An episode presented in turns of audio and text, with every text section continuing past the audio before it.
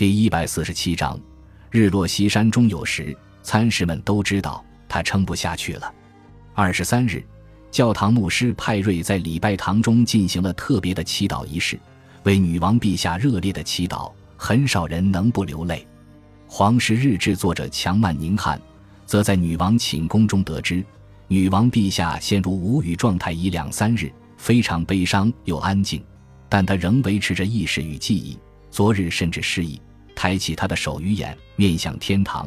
他一直坚持的宗教信仰，全心全意的等待耶稣基督的救赎与怜悯，不做他想。听见祈祷声，女王显得十分开心。只要听见耶稣基督之名，就会举起手与眼望向天堂。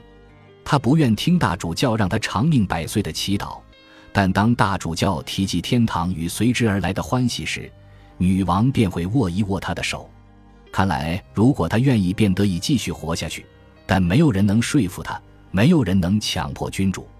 御医们表示，女王的身体非常结实健康，还能再活好几年。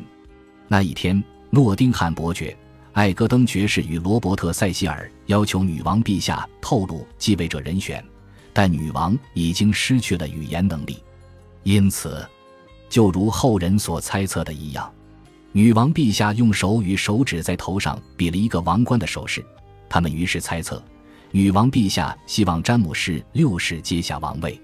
斯加拉梅利特使返回里奇蒙德宫时，发现宫廷里里外外人山人海，一片喧嚣，人人急切地等待着。看来终点就在不远处了。六点整，女王陛下感到尚存的体力渐渐流失。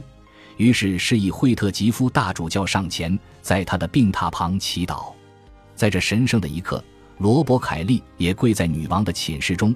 惠特吉夫大主教此时出现的意味，也让他不住感伤流泪。女王陛下仰躺着，一只手在床上，另一只手则悬空。大主教跪在他身旁，首先询问他对宗教是否忠心。女王则以眼神与握手如实的回答他的问题。让在旁陪伴的人宽慰不少。接着，惠特吉夫大主教叙述了他的过去及他要面对的未来。尽管她是这个世界上的伟大女王，但她很快就必须将管理众人的职责交给全能的王。之后，他便开始祷告，而周围的人也有所回应。惠特吉夫大主教一直在他的身旁，握着他的手，给予精神上的安慰，直到他的膝盖痛得受不了。但当他想要起身祝福女王时，女王示意要他再度跪下继续祷告。于是他又跪了整整半个小时，恳切地请求上帝赐予女王健康的灵魂。他非常热烈地祈祷着。我们都发现，女王相当开心，也让我们见证了她那充满宗教宽慰的人生最后一段路。时间渐晚，所有人都得离开，只剩下女王的侍女们来照顾她。当天晚上十点左右。大雨滴滴答答地打在窗棂上，伊丽莎白女王转头面向墙，坠入再也不会醒来的梦境中。派瑞姆斯则为他的灵魂大声祈祷。他的老朋友华威伯爵夫人与斯格洛普小姐都随时在侧。伊丽莎白女王永世长眠，温驯地像只绵羊，又像苹果树上的成熟苹果。